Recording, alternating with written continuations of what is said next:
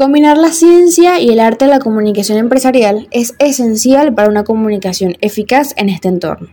La ciencia proporciona la base teórica y las herramientas analíticas necesarias para comprender cómo se reciben y procesan los mensajes, mientras que el arte proporciona creatividad y la capacidad de conectarse emocionalmente con una audiencia.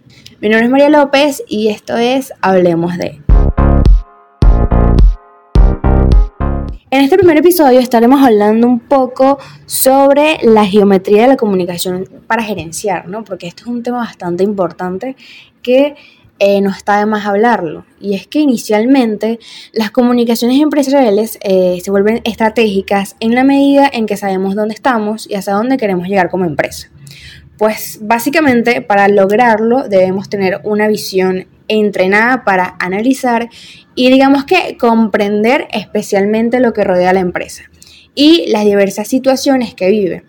Aunado a esto, también eh, se refiere a lo que serían las formas particulares de dirigir y operar un negocio.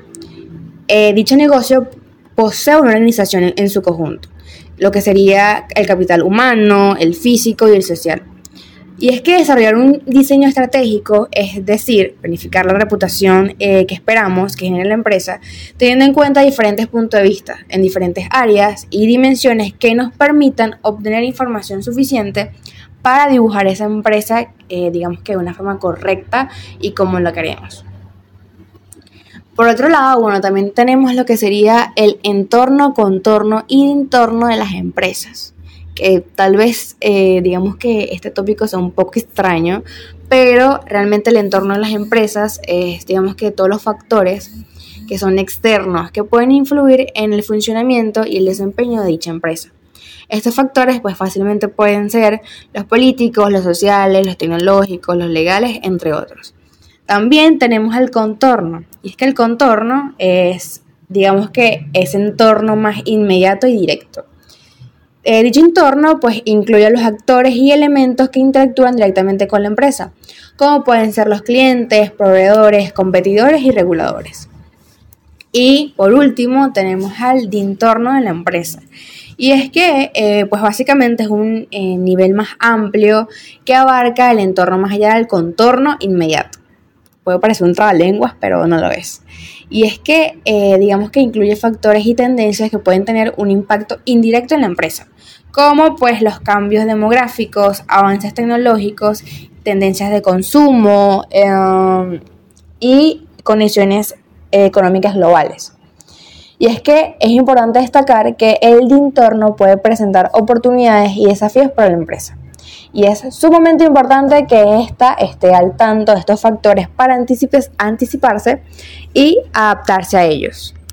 Y bueno, esto ha sido todo por el capítulo de hoy. Espero que les haya gustado. Y en el episodio número 2 estaremos hablando un poco sobre las dimensiones de una empresa. Para el éxito de una empresa es importante considerar y gestionar bien cada una de estas dimensiones, asegurando un alineamiento estratégico, una estructura organizacional adecuada y una gestión eficaz de los recursos humanos y operaciones eficientes. Mi nombre es María López y esto es Hablemos de.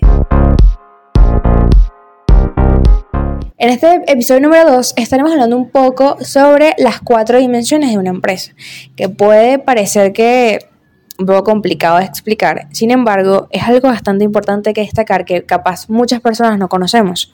Y es que, bueno, inicialmente tenemos a la dimensión estratégica, que eh, digamos que es la visión, misión y objetivos de la empresa así como las estrategias y planes establecidos para alcanzar los mismos.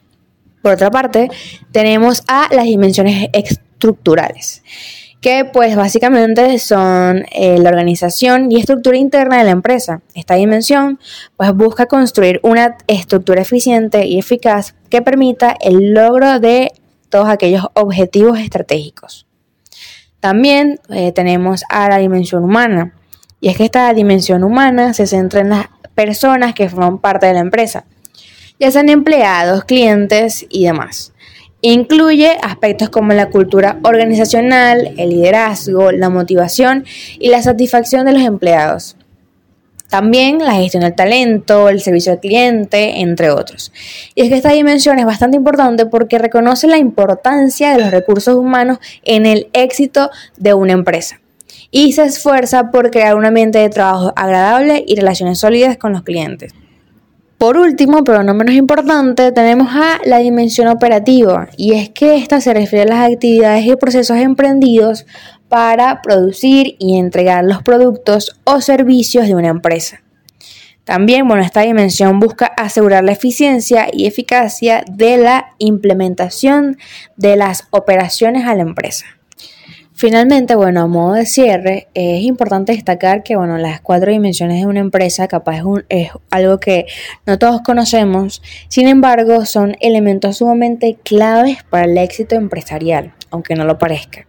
Y es que al comprender y gestionar adecuadamente esta dimensión estratégica, estructural, humana y operativa, las empresas pueden ser capaces de lograr una ventaja competitiva sostenible y alcanzar sus metas a un corto, mediano y largo plazo.